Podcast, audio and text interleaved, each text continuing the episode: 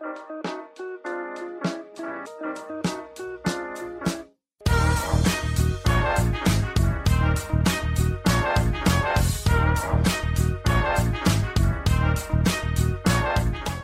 und herzlich willkommen, wir sind die Fotologen. Mein Name ist Thomas Jones und in Rating grüße ich wie immer den Falk Frasser. Hallo Falk.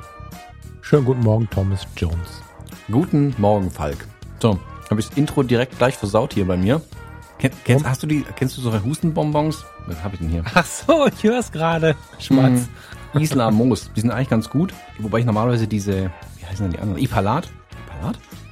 Aber Isla Moos macht ja doch eine taube Zunge, oder? Ja, das ist ja gut. Das hilft Gottes Willen. Wenn irgendwas Ja, taub ist. Ipalat habe ich normalerweise, genau. Mm, Das sind diese kleinen Dragé-artigen Dinger, die auch so leicht Ich kann weichlich und völlig nervige Werbung singen, wenn du möchtest. Aber Ja, die kenne ich gar nicht. Die- Ipalat, hm, hm, hm, das ist schlimmer als Schneekoppe früher. Ipalat, Ipalat. Jetzt, hab Genau. ich, danke, jetzt habe ich sogar. Oh Gott, in den Tiefen meines Gehirns war es doch vergraben. Ja. Hab's versucht zu vergessen. Auf jeden Fall habe ich mir gerade, während ich das Intro eingesprochen habe, diese blöde weiche Bonbon in, an den Zahn geklebt. Und jetzt kriege ich es nicht mehr runter. Ich muss mal warten, Ja, dann- bis ich das da runtergelutscht habe. Willkommen im ASMR-Podcast, wie ich mir versuche, einen Hustenbonbon von den Zähnen runterzukratzen. Darauf erstmal einen Kaffee. Hm. Gibt für alles seinen Markt. Wer weiß, vielleicht habe ich dann eine neue Marktlücke entdeckt. Ja, jetzt werden wir die neuen Hustenbonbon-Influencer.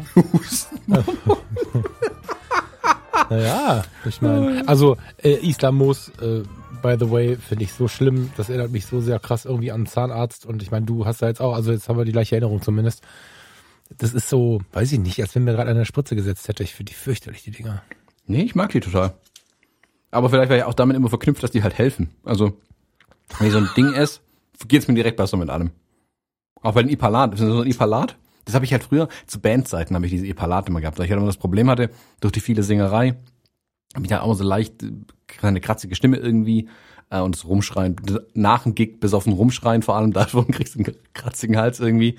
Und gerade im Sommer mit dem Heuschnupfen und so und im Winter dann wieder verkühlt. Und auf jeden Fall ich immer Ipalat dabei. Und die Ipalat waren so ein so eine absolute äh, Instanz bei mir in meinem Band-Equipment auch. In jeder blöden Gitarrentasche, beim Verstärker noch mal eins und in der Kabelkiste auch noch mal so eine Dose Ipalat-Dinger. Deswegen habe ich da die die ganze Zeit auch gegessen.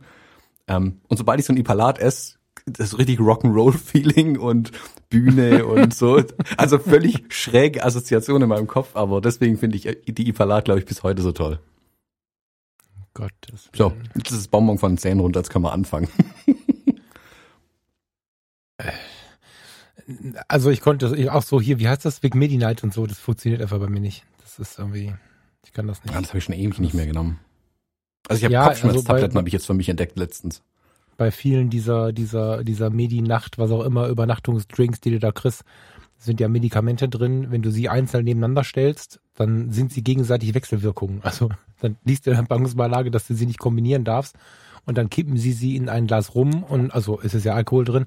Und dann sollst du sie zusammen trinken. Das ist mir immer schon irgendwie suspekt. Also angeblich hilft es, aber ähm, also die meisten in meinem Umfeld, die ja teilweise sich damit auch ziemlich professionell beschäftigen, sind halt der Meinung, dass es nur hilft, weil du besser schläfst, weil der Alkohol da drin ist.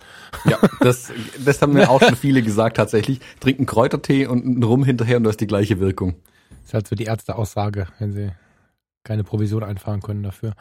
Naja, wir sind hier bei den Fotologen und lieber Thomas Jones, ich habe es noch gar nicht offiziell gesagt, herzlichen Glückwunsch, du bist Papa. Dankeschön, Dankeschön. Ja, bin Papa jetzt. Thomas war ja sehr, sehr, sehr zurückhaltend mit dem Thema, was ich gut verstehen kann, aber ich dachte, jetzt müssen wir das mal so ein bisschen, so ein bisschen mit in die Sendung nehmen. Ja. Ja, du bist genau, aber wieder also- wach, ne? So halbwegs, also Ja, es, geht. Also man muss dazu sagen, der der kleine ähm, verstont uns relativ gut, glaube ich. Also wir haben so ein Anfängerbaby bekommen, haben wir so bisher das Hm. Gefühl zumindest. Ähm, das ist entspannt, glaube ich. Also es gibt's viel viel schlimmer. Ich habe das bei Freunden und so schon oft mitbekommen, dass die Kleinen gerade am Anfang schon direkt ähm, ja keine Stunde schlafen und dann immer wieder wach werden und dann sich auch nicht beruhigen lassen oder äh, oder so. Und Mhm. ja, unsere ist da relativ gut. Also Essen, Schlafen, Pupen, mehr will der nicht. Das in dem Dauerrhythmus, ähm, aber in einer vernünftigen, in einem vernünftigen Rhythmus. Die ersten Tage hat er es irgendwie mit Tag und Nacht nicht so ganz kapiert gehabt. Da war halt nachts wach und es hat tagsüber nur geschlafen. Aber das hat sich jetzt tatsächlich schon gedreht mittlerweile so ein bisschen. So dass man nachts, ja, zwei, dreimal vielleicht raus muss, maximal. Also das ist dann schon, dann dumm gelaufen irgendwie. Aber äh, hängt vielleicht auch damit zusammen, dass wir halt gerade um neun schon versuchen, ins Bett zu gehen, weil wir selber einfach durch sind. Mhm. Wenn er natürlich bis um acht morgens schläfst, hat er schon dreimal die Chance, dann auch tatsächlich aufzuwachen. Ja, das stimmt. Ähm, ich, ich war gerade irritiert, weil hier während der Aufnahme die Tür aufging. Ich habe mich völlig erschrocken, aber Farina hat äh, eine Etage weiter unten Online-Fortbildung, das habe ich vergessen. Ich war jetzt gerade völlig irritiert, wer jetzt in der Küche rumläuft. Ja, ich bin wieder da, Entschuldigung. ich habe gedacht, jetzt kommt ein Einbrecher, macht sich einen Kaffee. Wäre auch mal was, wenn dir einen mitmacht, wäre es ja okay.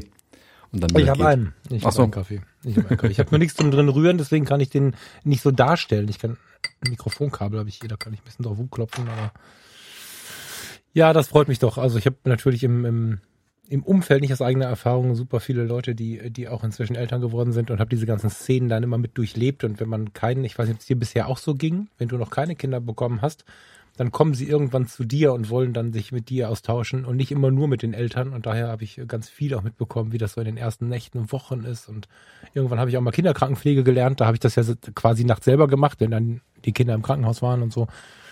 Ähm, das ist schon eine Aufgabe und ich finde es immer wieder faszinierend, dass die ähm, Eltern, weil sie ja in der Rolle drin sind, das ganz gut wegstecken. Also wenn das jetzt, ähm, also wir renovieren ja gerade und wenn das jetzt bei euch auch nur eine Renovierung wäre wie bei mir, dann wärt ihr mit der Hälfte Leistung, die ihr gebt, wahrscheinlich komatös und irgendwie rockt man es anders, wenn es das eigene Kind ist. Das finde ich unfassbar spannend, was die Natur uns da wieder programmiert hat. Wollte ich gerade sagen. Also da nochmal Hut ab an Luisa auf jeden Fall, ähm, die mhm. das mit Bravour rockt, wirklich. Ich meine, ich kann ja außer rumtragen und wickeln, kann ich ja nicht so wirklich viel beitragen. Ähm, klar, hier drumherum halt tun und machen und rotieren. Ähm, aber letzten Endes ist sie halt die Mama ähm, und muss sich ums Stillen und so kümmern. Also ja, faszinierend, absolut. Also wenn es die einen Kinder sind, ist es dann doch mal was, ganz anderes irgendwie ähm, was man, glaube ich, da hinkriegt irgendwie. Also auch das, das Schreien oder so. Ich finde, ich, ich bin zum Beispiel, wenn im, im Flieger irgendwo ein Baby schreit, dann bin ich ja immer, sitze ich ja zähneknirschend da, also weil das Geräusch so unangenehm ist. Ich meine, das Baby kann nichts dafür. Also das weiß mhm. nicht, was los ist. Wenn ich, wenn ich ein Baby wäre, würde ich auch schreien im Flieger. ähm, aber ich finde das Geräusch halt dann super unangenehm einfach. Ähm, jetzt, wenn es mhm. das eigene ist, ist es zwar auch unangenehm, ich glaube aber mittlerweile, dass es dieses Unangenehme im Flieger, wenn ein Baby schreit oder im Zug, scheißegal, irgendwo mal rumschreit ein Baby. Ich glaube, das Unangenehme ist ein bisschen auch der Impuls. Man will jetzt dahin und das Baby tragen und das irgendwie beruhigen, aber kannst bei fremden Leuten jetzt vielleicht nicht unbedingt machen und du wirst auch mhm. nicht beruhigt bekommen, so. Mhm. Ähm, aber den Impuls dann zu unterdrücken macht es nochmal schwieriger. Wenn du jetzt ein eigenes hast, und das dann einfach hochnehmen kannst und schüttelst es ein bisschen, ne, schüttelst nicht, du trägst es ein bisschen sanft durch die Gegend. Ähm, Wortwahl jetzt ganz wichtig, sonst kommt direkt das Jugendamt. Ähm, du trägst es ein bisschen durch die Gegend, schaukelst ein bisschen mit dem, plapperst mit dem. Ich zeige ihm hier gerade alle, alle Bilder, die an der Wand hängen und erkläre ihm, wie ich die fotografiert habe. Dann schläft er direkt ein. Ähm, dann kannst du zum einen was machen und es ist halt auch deins irgendwie und dann, dann kannst du das irgendwie besser vertragen. Also er schreit dir ja dann direkt ins Ohr rein, aber ist dann so, okay, ähm, das ist ja meine Theorie, äh, warum Eltern manchmal nicht so richtig wissen, wo eine Grenze ist, weil sie selber da halt keinen Schmerz spüren. Weißt du? Mhm. Also ähm, ich erinnere mich äh, äh, mit, also mit, mit Gerüchen und Tönen ziemlich exakt an den letzten Flug nach Barbados. Neun Stunden, 30 Minuten oder sowas. Nachdem wir vier Stunden Verspätung hatten, alle waren eh platt und dann war da eine Mama, die hatte ein sehr, sehr kleines Baby dabei und ähm, das schrie halt die ganze Zeit und irgendwie wollte ich mich nicht einmischen, weil ich hatte so irgendwie das Gefühl, dass sie sich nicht damit auseinandergesetzt hat, was jetzt mit Druckausgleich ist und so. Ich bin da auch nicht mehr so im Bilde, welches Alter da welche Maßnahmen braucht und so, aber es ist schon so, dass man sich, wenn man mit dem Baby fliegt, ähm, mal mit dem Kinderarzt zusammensetzen sollte zu diesem Thema. Und ich war irgendwie so, der, der Kinderkrankenpfleger mir sagte, der ist nicht nur unzufrieden, der hat, der hat ein Problemchen so.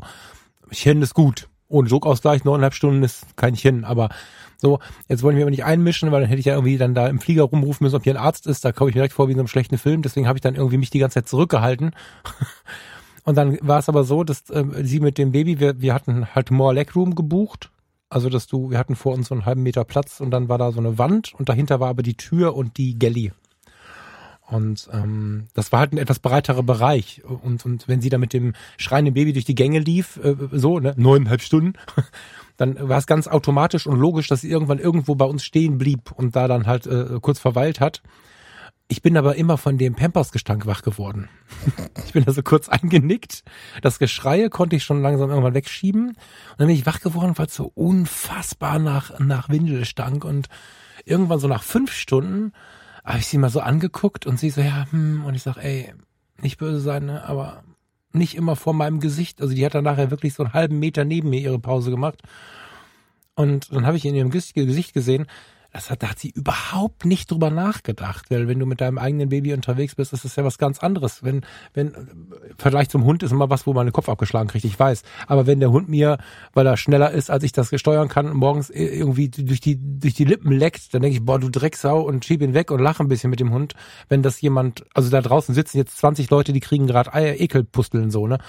Und ähm, bei einem Baby ist das ja auch so eine Nähe ist halt deins, ne? Nicht im Sinne von Eigentum, das ist ja sogar ein Teil von dir. Und das vergisst man, glaube ich, schon mal einfach, was das Umfeld dann da so empfindet. Ich glaube, dass das der Grund ist, weil du ja erstens weniger gestresst bist von dem, also klar bist du gestresst. Ihr seid bestimmt gerade gestresst, aber ihr seid ja nicht von dem Kind gestresst.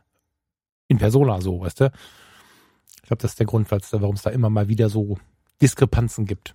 Ja, gut, gerade im Flieger ist es halt auch so, die, die Leute können ja auch gar nirgendwo anders hin. Ähm, ja, ja, ja, voll. Auf unserem Flug ja. nach Südafrika zum Beispiel ähm, relativ voller Flieger und genau in der Reihe hinter uns saßen zwei Mütter mit ihren Kindern. Wie alt waren die? Ein Jahr und ein, vielleicht zwei Jahre oder so. Und wirklich im Wechsel hin und her haben die beiden halt äh, schreien angefangen wegen Druckausgleich oder Langeweile oder was auch immer. Und ganz mhm. ehrlich, Haken dran ist so. Äh, die können, ja, ja, die können es nicht lösen, das Problem. Also ich würde den Eltern niemals einen Vorwurf machen und die können auch nicht weg. Also du hast ja in einem Flieger keine Chance, irgendwo hinzugehen, wo du niemandem sonst, äh, sag ich mal, stören würdest. Ähm, und deswegen, das habe ich halt, also wo ich damals noch Angestellter war, habe ich so ein Jahr gehabt, wo ich irgendwie gefühlt, ja, was ist gefühlt, ich war einmal pro Woche, bin ich im Flieger gesessen und irgendwo durch Europa geflogen. Und damals mhm. habe ich mir dann ja diese äh, Noise-Canceling-Kopfhörer auch deswegen gekauft. Weil ganz mhm. ehrlich, die Eltern können nichts anderes machen. Was kann ich machen? Noise-Canceling-Kopfhörer, Problem erledigt. Gut, bei der Geruchsbelästigung weiß ich nicht, ob da die, die Kopfhörer helfen. Musst du über die Nase ziehen vielleicht. Ähm, ja, dann ja, durch, du, da will ich mich nicht so laut beschweren. Da bin ich ja durch die, durch, auch durch die Kinderkrankenpflege relativ abgehärtet. Da gibt's wahrscheinlich Leute, die da ein größeres Problem mit gehabt hätten. Das war schon okay so, ne? Aber ja, also ich finde schon, dass man auch sagen darf, dass das schon nervt, ne? Das ist äh, so, aber du kannst halt nichts dran ändern. Also äh, jetzt den, den Menschen, ich würde den Menschen schon ihre Emotionen lassen, dass wenn neun Stunden im Flugzeug das Kind schreit, dass man da mit den Augen rollt und sagt, ich werde hier verrückt. Das ist schon okay, aber dann musst du das für dich behalten, weil die Mama oder der Papa oder beide können ja auch nichts dafür. Und denen das Fliegen zu verbieten, steht mir nicht zu. Also muss ich damit leben. So, ne, Punkt. Das mhm, ist so. Genau. Was ich halt nicht so mag, ist, also wir müssen gerade, äh, wir ziehen ja bald um und müssen jetzt die Wohnung renovieren und wir müssen relativ viel, ich möchte fast sagen, sanieren oder restaurieren. weil, weil die Wände völlig zerstört sind. Also das so, so, das, das ist sowas, wenn ich dann so sehe, dass, dass du im Restaurant sitzt und neben mir schlägt das Kind seit einer halben Stunde mit der Gabel auf die teure Tapete ein, da werde ich dann so ein bisschen kritisch. Aber ansonsten denke ich, dass ein Kind ein Kind sein darf und auch toben darf und auch mal Mist machen darf und Kram umschmeißen darf und laut sein darf und so. Gibt Grenzen, wie unsere Tapeten jetzt, das hätte man anders regeln können, aber ja.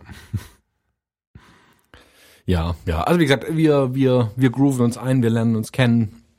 Ähm, lernen lange du, wir lernen uns kennen. Willst du da mal drauf eingehen? Weil das ist ein ganz interessantes Ding. Das, das sagen ja viele so nicht. Aber genau das ist es ja. Das finde ich ganz interessant, dass du das so sagst. Man, man hat ja sein Eigenfleisch und Blut plötzlich im Arm und muss es trotzdem kennenlernen. Das ist halt abgefahren, oder? Ja, ich weiß ja gar nicht, wer der ist. Also. Ja. der sagt ja auch nichts. Hat sich nicht vorgestellt. Ehrlich? Bisschen unverschämt ist er ja. Ja, weil er dich, der hat dich, darf ich das jetzt sagen? Wenn nicht, du kannst es ja rausschneiden. Der hat dich angepinkelt, ne? Ja, das hat er mehrmals schon gemacht. Das ist aber auch nicht die Kunst, glaube ich. Also das war, also alle meine ähm, hier Papa-Freunde nenne ich sie jetzt mal, die selbst schon Kinder haben. Äh, der Tipp, der von allen kam, legt dir viele Waschlappen hin, ähm, wenn man ihn wickelt, weil der Waschlappen ist ähm, die letzte Verteidigungslinie, die du dann irgendwann hast.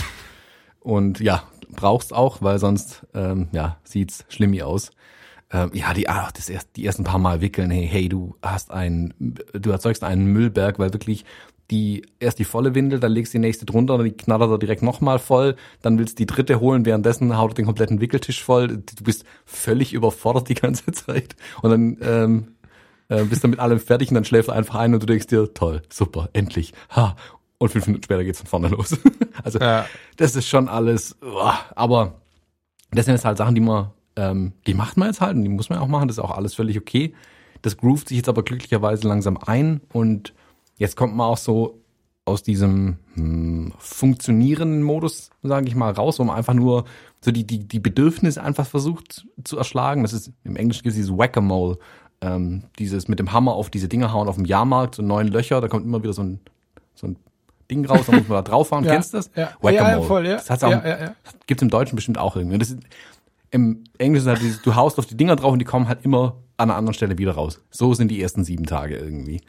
Und dann kommst du so in den Modus rein, dass du einfach mal mit dem auf der Couch sitzen kannst. Dann legst du dir den auf die Brust, dann guckt er irgendwie in der Gegend rum. Und dann guckt er dir das erste Mal so ein bisschen in die Augen und dann merkst du, oh, guck mal, das ist ja ein anderer Mensch. Und dann setzt so eine Kennenlernphase, glaube ich, tatsächlich ein. Dass man sich wirklich mal in, einem, in einer ruhigen Minute irgendwie, wo man, also ich, ich bin die erste Woche hier nur rumgerannt. Ich gefühlt, ich habe, also ich habe ja so eine Apple Watch und die trackt ja deine Activity. Also ich habe Hochzeiten gehabt, an denen ich weniger gelaufen bin, als an manchen Tagen jetzt hier in der Wohnung, ohne das Haus zu verlassen, habe ich hier äh, echt Kilometer gefahren. Und Jetzt kommt so langsam auch eine Ruhe rein, es pendelt sich so ein bisschen ein, macht mal eine ruhige Minute miteinander oder ein paar ruhige Minuten ähm, und dann lernt man sich kennen. Also dann siehst du da schon, also man erkennt langsam irgendwie einen Menschen da drin auch in dem Baby. Ähm, du hast ihn jetzt ja gerade hier kurz über die Webcam zum Beispiel gesehen und dann, dann guckt er so ein bisschen rum und du merkst so ein bisschen, okay, da, da, also hinter den Augen passiert auch was.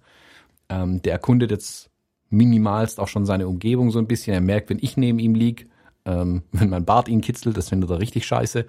Und Mama ist natürlich besser. Also ist interessant und das wird noch eine Weile gehen, aber ich glaube, das ist so ein Kennenlernprozess einfach. Das finde ich jetzt gerade total spannend einfach. Ja, du, du bist ja ähm, in, in deiner in deiner Art, äh, so wie du gewachsen bist. Also, jetzt klingt das komisch. Ähm, Moment, von vorne. Also Thomas Jones ist ja sowieso ein Mensch, der viele Facetten des Lebens erlebt hat, der auch durch die Welt gereist ist in seiner Kindheit schon. Jetzt bist du äh, erst auf der Bühne gewesen, hast viel mit Audio, mit Musik zu tun gehabt. Jetzt bist du in der Fotografie tief. Das heißt, du bist ja eh ein super neugieriger Mensch und bist ja passenderweise jetzt auch noch bei der Reportagefotografie gelandet. Ich bin mir sehr, sehr sicher, insbesondere wo wie ich dich auch kennen und schätzen lernen durfte in den letzten Jahren, so hinter den Kulissen ist er schon ein sehr, sehr aufmerksamer Mensch. Du manchmal verkaufst du aus Spaß was anderes, aber eigentlich bist du ein sehr, sehr aufmerksamer Mensch und ich glaube nicht, dass du das Kennenlernen aufgeben wirst. Ne? Es ist, du lernst jetzt deinen Sohn von hier und heute kennen. Er wird aber immer weitere Schritte machen. Das ist ja oftmals bei Eltern eh schon ein Thema. Aber ich kann mir gut vorstellen, dass der bei euch auch diese, diese Aufmerksamkeit bekommt als Wesen. Ich finde es ähm, immer so ein bisschen traurig zu sehen, wenn Kinder nur als Kinder reduziert werden. Und ähm, wenn ich mich wirklich erinnere, ich habe relativ lange Erinnerungen. Ich weiß nicht, wie, wann, wie lange geht deine Erinnerung so zurück? Weißt du das? Kannst du irgendwer schätzen so? Ja, das ist schwierig. Das wird irgendwann immer schwammiger. Also schon klar, Klar, Kindheit. Also wie gesagt, manche Dinge, also in den USA kann ich nicht in 7-Eleven reinlaufen, ähm, ohne so einen totalen Kindheitsflash zu kriegen. Aber ich kann dir keine Erinnerung daran festmachen. Der Geruch von dem Laden hat sich halt in 40 Jahren nicht geändert. Abgefahren. Naja, also ich habe manchmal so Erinnerungen, ich habe eine relativ präsente, da muss ich sehr klein gewesen sein, drei, vier oder so. Der Rest, der geht so bei fünf, sechs. Da, da, da habe ich dann so konkrete Geschichten. Und ab dann aufwärts, aber wenige Monate oder Jahre, gibt's wirklich Momente, wo ich auch mich erinnern kann, das wollte ich oder das wollte ich nicht. Und das ist ja dann wirklich ein, das eigene Leben steuern. Und da geht es nicht darum, ob ich jetzt einen Keks möchte, weil da leckere Schokolade drin ist, sondern wirklich Meinungen zum Leben. Ähm, und das wird oft nicht ernst genommen von Erwachsenen. Und ich kann mir schon vorstellen, dass du diesen kleinen Mann sehr, sehr schnell als das wahrnimmst, was er ist, nämlich ein heranwachsender Mensch, der irgendwann, so Gott will, leben wir dann noch, einen Führerschein macht und äh, wir beide als alte Männer uns das angucken, ich mehr alt als du, wie der dann da irgendwie seine Welt und seine Freundin und was auch Freund, was auch immer da passiert, erkundet und ähm, dieses Wahrnehmen als Mensch jetzt schon finde ich mega wertvoll. So vermute ich äh, oder oder das das äh, stülpe ich dir so ein bisschen über. Das ist meine Vermutung, wie du das lebst, dass du nicht nur sagst das Baby, sondern da ist eine kleine Persönlichkeit drin, die sich jetzt entwickelt gerade. Genau. Also ich habe das ja mit anderen, ähm, hier wie gesagt, Papa-Freunden, also äh, anderen Vätern aus meiner, äh, aus meinem Umfeld ja auch schon ein bisschen gesprochen und ähm, ich glaube, das ist auch ein ganz interessanter Prozess, wirklich diese Entwicklung ähm, von Neugeborenem, das halt nur kurz äh, quietscht und schreit und eigentlich auch sonst nichts weiß, ähm, zu beobachten, wie dann langsam auch der eigene Charakter sich ausbildet. Also es viele, die da so ein bisschen ähm, das auch in Worte fassen können oder so sagen, dass es irgendwann so einen Moment gibt, wo du zum ersten Mal den Charakter ähm, von den Kindern sehen kannst. Also das ist nicht nur, nur ein Kind, ein Baby, sondern dann kommt das erste Mal so ein Charakterfunke irgendwie durch, so Charakterzüge, wie du dann merkst. Ähm, das finde ich total interessant. Also ich, ich sehe das als Riesenabenteuer und als Riesenentdeckungsreise ähm, und versuche da möglichst viel mitzunehmen auch. Ja. Ähm, und ja, bin mega gespannt, was da noch alles passieren wird. Bin auf jeden Fall jetzt schon begeistert, dass ich wieder was zum Fotografieren habe. Ähm, die Lila, der Hund, freut sich auch, dass sie jetzt nicht mehr die ganze Zeit herhalten muss. Jetzt ist auch mal der Kleine dran. Wie ist mit Lila? Wer habt das gemacht? Ähm, die waren eine Woche im Urlaub ähm, bei Mhm. den Schwiegereltern und da ist ja immer mal wieder auch. Ähm, und ja, die war jetzt anderthalb Wochen äh, da in Hundeurlaub quasi. War mega begeistert, weil die gehen halt gerne auf der Alp wandern und so. Da hat sie jetzt ein echtes Mhm. Ausflugsprogramm gehabt. Und jetzt ist sie seit gestern ist jetzt wieder hier. Nee, vorgestern. Seit vorgestern ist sie wieder hier. Und ja, lebt sie jetzt bei uns ein. Hat eigentlich überhaupt kein Interesse am Kleinen. Also wir halten es auch so, dass sie da jetzt erstmal nicht hin darf. Ähm, und ist ihr aber eigentlich völlig wurscht bisher. Also die merkt, okay, da schreit was, mir egal, ich lege mich in die Sonne und schlaf. ähm, die sieht es sehr, sehr entspannt. Ähm, aber die ist ja auch super kinderlieb. Also ist ja wirklich so, dass die mit jedem Kind hier direkt Spaß hat irgendwie. Wenn, also kleine Mhm. Kinder auch, so Dreijährige oder so, die findet es irgendwie interessant, schnuffelt dran. Wenn sie nichts mehr anzufangen weiß, geht sie auch. Also sucht sie dann, säuft dann im Abstand. Aber es ist eher so, dass sie Interesse dran hat, hey, vielleicht haben die Kekse. Ähm, Mhm. Aber an sich total dufte mit Kindern, weil es ja selber auch sehr vorsichtig ist. Äh, und klein natürlich kann sie die Kinder nicht umrennen. Ähm, da bin ich mal gespannt, wie sie das entwickelt. Aber wie gesagt, die zwei ähm, leben jetzt dann nebeneinander her. Ich denke, das wird sich ganz gut entwickeln. Da habe ich keine Sorge. Es hat bisher noch überhaupt keine Eifersucht oder irgendwas gezeigt. Sie ist noch ein bisschen irritiert, wenn ich mit dem Baby rumlaufe. Da guckt sie so ein bisschen so. Normalerweise läuft er nicht freiwillig so viel in der Wohnung rum ähm, und hält irgendwas dabei. Aber Ja, die wissen unglaublich viel. Das ist, äh, das klingt jetzt so witzig, ne? Aber, aber Hunde haben uns ganz schön studiert. Das ist, wird tatsächlich ein, ob das so ein Gedankengang ist, können wir diskutieren. Aber ja, also so oder so ähnlich wird das in dem Kopf ablaufen, ne? Ja, man hat auch die Veränderungen in den letzten Monaten schon bemerkt. Also es war ja schon klar, dass Luisa schwanger ist. Das hat die gemerkt, Mhm, aber genau. also, wir haben gemerkt, dass sie es gemerkt hat, ähm, weil sie halt ganz, ganz viel an der Luisa dran hing, wie sie sonst noch nie an der dran hing. Ähm, Und wirklich auf dem Bauch geschlafen hat, mehr oder weniger. Mhm. Ja, Ähm, ich und mich so ein bisschen hat links liegen Foto, lassen. ja. Ja. Ja. Ähm, schon interessant. Und Ich glaube, also ich glaube schon, dass ein gewisses Verständnis da ist. Ähm, und ja, jetzt gucken wir mal, wie sich entwickelt. Ähm, Habt ihr ähm, euch ja auch so ein bisschen Infos geholt, oder? Wie habt ihr das verstanden? Genau, ja, wir haben uns schon ein bisschen informiert, okay, wie macht man das? Ähm, da gibt's ja verschiedene Ansätze dann auch irgendwie, also von hier direkt die Windel in die Nase halten oder an die Nase halten. Ähm, guck mal, das ist das Baby, guck mal, das ist das Baby, bis hin zu, man soll sie weghalten, erstmal ein paar Tage oder Wochen und sie dann, wenn es dann quasi normal ist, dass das Baby da ist, dann darf man das auch mal in die Nähe oder so. Hm.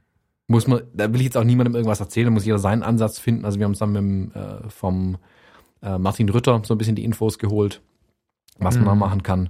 Und ja, gucken wir uns mal, wie es sich entwickelt, was da draus wird. Also die, ähm, ich wollte auch gar nicht den Tipp geben, dass wir, aber was ich äh, damit mit der Frage, ich wusste das ja, das ist eine doofe Frage, aber ich wollte ähm, so ein bisschen vermitteln, dass es, wenn hier Leute zuhören, die bald Kinder kriegen, schon ganz schlau ist, vorher mal ähm, zu schauen, wie geht's so. Das kann man intuitiv lösen, das ist nicht kein Verbrechen, aber es ist schon schlauer, ähm, sich so ein bisschen Grundverständnis bei einem Hundetrainer zu holen. Und ähm, Rütter ist nicht nur im Fernsehen, die sind wirklich gut.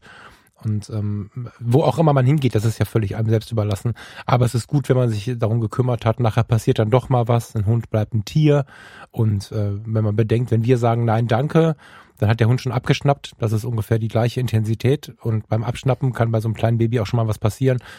Ähm, ja, nichts anderes wollte ich sagen, als äh, ich find's geil, wenn Eltern äh, sich ein bisschen informieren vorher. Was mir das Herz zerreißt, ist, wenn Eltern sich nicht informieren und dann plötzlich die Hunde ins Tierheim gehen.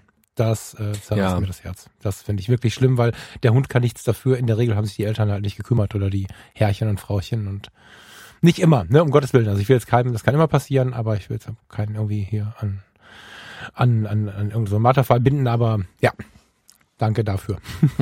Ja, also der Tipp vielleicht ganz gut, sich da wirklich vor damit zu befassen als einziges, aber ähm, da denke ich, werden die meisten ja auch dran denken. Ja, Ja, ähm, so- sollen wir mal auf die Fotobimmel hauen? Du, ähm, Im da ist- Umzug verloren gegangen. ich wollte gar nicht, ich, ich habe sie schon, sie ist schon umgezogen, ne, warte. Yay, Fotobimmel. Ja, ein bisschen vermisst. Also genau, den, an dem einen oder anderen ist es vielleicht auch schon aufgefallen. Wir haben ein bisschen voraufgenommen in den letzten Wochen und waren immer ein bisschen hinten dran. Also war nicht alles so tagesaktuell, ähm, wie es vielleicht sonst ist. Heute nehmen wir tatsächlich heute die Episode auf, die wir auch veröffentlichen mal wieder. Ähm, deswegen sind die Baby News auch ein bisschen hier zeitverzögert angekommen. Ähm, ja, das war ganz witzig, ne? Wir hatten, wir haben bei minus 16 Grad aufgenommen und gesendet haben wir es bei 18 Grad plus. ja, da habe ich nicht noch ein paar Zuschriften bekommen, ob, wo wir eigentlich leben würden. Ja, Alle genau. laufen ein T-Shirt rum und wir beklagen uns drüber, dass ich das Auto innen frei kratzen musste. Ja. Ja, genau. Und jetzt sind wir wieder tagesaktuell. Ähm, Rating 11 Grad, nee, 8 Grad. Es werden 11 Grad. Es ist äh, verhalten sonnig. ja, das ist jetzt ein bisschen Kacke bei dir, oder? Jetzt hast du ja eigentlich bestes Wetter zum draußen fotografieren, hier Rotkehlchen aus den Bäumen schießen, aber keine Zeit vor lauter umziehen, oder? Ja, ich sitze die ganze Zeit vor dem Computer mit der Foto-Community und in der Theorie der Fotografie und dann, wenn ich fertig bin, dann gehe ich, gehe ich Wände anstreichen. Das ist, äh, aber es ist okay. Also ich freue mich da irgendwie auf eine, auf eine andere Zeit, auf eine geilere Zeit. Wir haben jetzt ähm, sehr dankbar, weil wir in Corona halt hier in, in meinem kleinen Apartment keine Miete zahlen mussten, natürlich ganz gut durch die Krise geschafft. Also ganz gut heißt einfach nur, wir sind jetzt pleite, aber wir haben keine Schulden. Und ich freue mich jetzt, also wir freuen uns jetzt mega auf ein paar Zimmer. Also das wird abge das wird ziemlich gespart. Also im Moment ist es ja so, dass ich mit von hier in zwei Schritten ins Schlafzimmer gehen kann, in vier Schritten ins Esszimmer, in sechs Schritten in die Küche und in sieben Schritten zur Tür raus. Also das ist ja jetzt gerade die Wohnsituation. Und ich finde es total abgefahren, wenn wir dann irgendwann die Türen fertig lackiert haben, demnächst mal in die Küche gehen zu können oder, oder in ein Schlafzimmer oder so. Das mhm. ist, äh, das ist schon geil.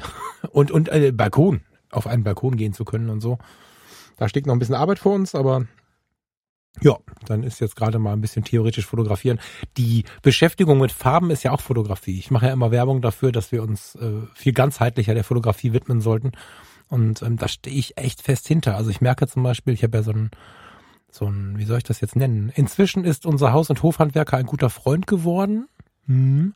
Ist inzwischen über 60. Seit über 20 Jahren begleitet er meine zwei linken Hände und äh, wenn wir so zusammenstehen und so über Farbzusammenspiele äh, und so sprechen, das fühlt sich gar nicht so anders an, als wenn äh, du und ich über die Fotografie sprechen, weil das irgendwie auch so visuell ist, weißt du? Also bis dass wir den dunkelgrünen Ton fürs Schlafzimmer gefunden haben für die eine Wand und äh, bis dass wir im Wohnzimmer geregelt haben, Decke weiß, Wohnbereich hellgrau, äh, Essbereich dunkelgrau, braunes Ledersofa und äh, schwarze Möbel mit Holz, äh, äh, wie heißt das oben drauf? Holzbrettern oben drauf. Also bis dass wir diese, diese, die, wir müssen ja alles neu kaufen. Hier im Apartment durch die Schrägen, wir haben ja nichts. so, und das so zusammenzustellen und, und, und sich mit den Farben zu beschäftigen und wie wirken die und dann haben wir die selber zusammengerührt. Das ist auch ein bisschen Fotografie tatsächlich und das habe ich auch sehr genossen. Also es war nicht nur scheiße, es war auch, auch schön. Ja, ich muss gleich wieder hin, dann, dann wird's noch mal kurz schlimm, aber eigentlich ist auch schön. Ja, ich habe ja, also bei mir läuft der Umbau hier mit, mit ein paar Sachen auch noch immer. Wir hatten ja noch, also ich habe ja mein, mein Büro hier umgebaut, jetzt waren da unten noch ein paar Sachen offen. Ähm, neuer Teppich, also Teppich so groß wie das komplette Wohnzimmer, du kennst es, also Wohn-Esszimmer mhm. unten, mhm. Äh, der kam noch und so weiter. Also da sind auch noch ein paar Dinge zu machen. Das ist, oh, es ist schön, wenn man dann endlich drin sitzen kann und es dann schön finden kann. Ähm, dann weiß man auch, was man gemacht hat, aber währenddessen nervt es dann manchmal schon ganz schön gewaltig. Ja, ähm, ja, naja. Aber also wenn wir im November gewusst hätten, äh, was da alles kommt und wie viel da dann doch äh, mehr kaputt ist und so, Parkett völlig zerballert, ähm, also es ist wirklich alles kaputt. Und dann, also das wird doch spannend alles. Also da, das, dann hätte ich äh, auch keine Lust gehabt. Ich bin da naiv rangegangen und wir haben on the go gemerkt, ach hier müssen wir auch, hier müssen wir auch, hier müssen wir auch. Und dann haben wir gemerkt, okay, äh, alles müssen wir. Aber kurz zu eurem Wohn-Essbereich. Habt ihr jetzt komplett Teppich oder was? Wir haben einen Teppich reingelegt, einen ganz großen. Ach. Mit sechs auf vier Metern oder sowas. Verlegt richtig, oder, oder, nee, nee, nee, oder also der ist, äh, liegt einfach nur auf den Fliesen drauf, damit es halt ein bisschen Ach wärmer so. ist, wenn dann der Kleine da ja. unterwegs ist. Wobei ja, bisher nutzt ja. es die Lila hauptsächlich ab, jetzt kannst du im Kreis um den Esszimmertisch rumrennen und rutscht nicht mehr aus. die findet es auf jeden Fall schon mal super. Jetzt kann sie, das ähm, trifft jetzt hinten quasi Richtung Terrasse raus und jetzt kann sie auf einem warmen Teppich, wo drunter eine warme Fliese ist, in der Sonne liegen. Perfekt. Ja, das Lila ist tatsächlich liebt. ein Knaller. ja, das ist tatsächlich ein Knaller. Sehr geil. Da sagst du was. Ich weiß gar nicht, wann unsere Teppiche kommen. Eigentlich müssten unsere Teppiche schon lange da sein. Da musst du mal nachgucken. Also bei uns wurde die ah. Lieferung so lange verschoben, bis dem Geburtstermin genau äh, übereinlag. okay, ja, mit der Küche ist gerade so. Die kommt immer noch eine Woche später, noch eine Woche später und so. Aber gut, so ist das. Also da will ich mich ja nicht drüber aufregen. Jetzt so Corona, was ich was, ach so, vielleicht das noch, haben wir das schon mal gesprochen? Über, haben wir schon mal über die Möbel gesprochen? Über die Möbelsituation in Deutschland? Nee, aber ich habe eigentlich auf die Fotobimmel hauen wollen. Ach so, Entschuldigung, ja. ja, ist schon gut. Wir reden nicht über die Möbelsituation in Deutschland. Lass uns über Fotos reden. Das kommt dann im, im Lass uns- Möblologen-Podcast. Nein, nein, nein, alles gut. Ist ja was. Jetzt sind wir tatsächlich in Quatsch-Talk gefallen. Ähm, Fotobimmel. Lass mich kurz konzentrieren. Äh, X100, äh, GFX100S würde mir als allererstes einfallen. Was ist das denn? Der Thomas hält mir gerade irgendwas in die Kamera. Genau, ich, Das ich ist hatte es vorhin schon angekündigt und ich dachte mir, ich halte dir mal in die Kamera und du darfst raten, warum ich dir das in die Kamera halte. Was es sein könnte, das ist schon schwer zu sagen, glaube ich. wenn, wenn du, wenn du das auf deine XT4 schraubst, dann fühlt sich's an wie eine GFX. Nee, was? Ich kann es nicht größer machen. Doch, warte mal. Ach so, ich bin so doof, ne? Ich habe gerade die große Ansicht einfach ausgemacht und guck auf die kleine. So jetzt GFX 50R. Äh, Was siehst du? Was ist das? Ja, ein Griff. Also ein Zusatzgriff. Ein leerer Griff. Macht der aus der GFX ein leerer Griff? Ist die, ach so, hast du die verkauft? Ja, Sie die ist schon weg. Verkauft oder kaputt? Nein. Verkauft. Also ist die. Ach so, der junge Mann, der äh, gefragt hat, ob du sie verkaufen möchtest, hat sie gekauft oder was? Äh, ja, es war jemand anders schon noch früher dran tatsächlich, also die ist schon weg mittlerweile. Ja, Ach, geil. also zur Erklärung, ähm, ich hatte ja vor zwei Wochen die Chance, die GFX 100S zu testen von Fujifilm, die neue Mittelformater von denen und ähm, 24 Stunden später gingen dann die Wehen los, also ich hatte nicht ganz so viel Zeit mit der Kamera, konnte deswegen aber glücklicherweise ähm, völlig alltägliche Alltagsbilder mit einer GFX 100S dann ein bisschen schießen, wenn man ins Krankenhaus fährt und im Kreissaal und so. Ähm, war ein interessanter Test für die Kamera. Dafür ist sie gemacht. Hm? Dafür ist sie gemacht. Genau dafür ist sie gemacht, für den Alltag. Äh, 100 Megapixel im Alltag, also ich glaube noch nie ist sowas Hochauflösendes äh, in so einem Saal gewesen. Ähm, und habt ihr ein bisschen testen können über ein paar Tage hinweg. Ich habe auch schon ein Video gemacht, das gibt's bei ähm, YouTube zu sehen. Da Link packe ich auch unten auf die in die Shownotes rein, auf die Website und so, aber für mich haben es die meisten schon gesehen, das ist ein paar Tage auch schon wieder her. Und ja, das hat nachhaltig gewirkt, die GFX 100S. Also das, was ich im Video ja schon gesagt habe, meine erste anfängliche Begeisterung für die Kamera ähm, wollte nicht abreißen. Ich habe dann wirklich mit dem, ähm, also die war geliehen von Fujifilm, mit dem Paketschein und dem leeren Karton in der Hand bin ich ja nochmal rausgerannt quasi, um nochmal Bilder zu machen mit der Kiste. Bin ja durch Kirchheim, durch die Innenstadt gezogen, nochmal Bilder gemacht. Hab sie dann ähm, eingetütet und zurückgeschickt und direkt ähm, Tränchen im Auge gehabt. Und deswegen beschlossen, meine GFX 50R, die alte, zu verkaufen und mir die 100S zu holen. Kann ich ähm, insofern gut verstehen, als dass ich, ich habe die ja nicht mal mehr in der Hand gehabt, ne? Aber ich habe das Gefühl, sie, ich glaube, du hast das auch gesagt, aber wenn ich sie angucke, habe ich das Gefühl, naja, eine R wird's nicht sein, die ist größer, die ist kleiner, aber so eine 5D Mark 3, 4 oder so, vielleicht ein bisschen größer, aber das ist so das, wie ich es mir vorstelle, passt das? Mhm. Roundabout. Ja, ja. So. Und ähm, wenn ich dann, wie hast du es gesagt, diese Video, diese VHS-Kassette in die Hand nehme, die 50R, dann, dann hätte ich vermutlich auch nicht mehr so richtig Spaß an der 50R gehabt. Das kann ich mir ähm, tatsächlich gut vorstellen. So. Allerdings, ähm, wir gehen sofort zurück zur, zur GFX 100S. Ich muss eine, eine spannende Beobachtung mal kurz erzählen. Also ich würde sie morgen auch nehmen. Das ist nicht die Frage. Ich finde ich finde sie wirklich spannend und das wäre für mich ein, ein schöner, schöner Weg, wieder ins Fujiversum zurückzukommen.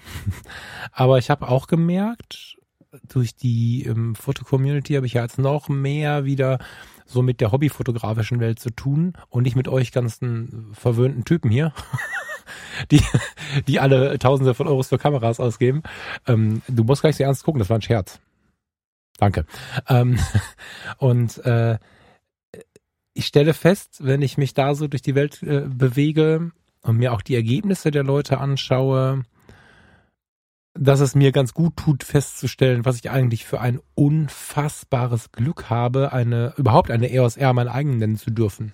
So, also, ich treffe immer wieder auf Menschen, die, sicherlich, die einen kaufen die Leica und weiß der Teufel was, aber andere sparen auf eine gebrauchte 6D und haben danach richtig, richtig, richtig äh, Partygefühle, wenn sie sie dann haben und so.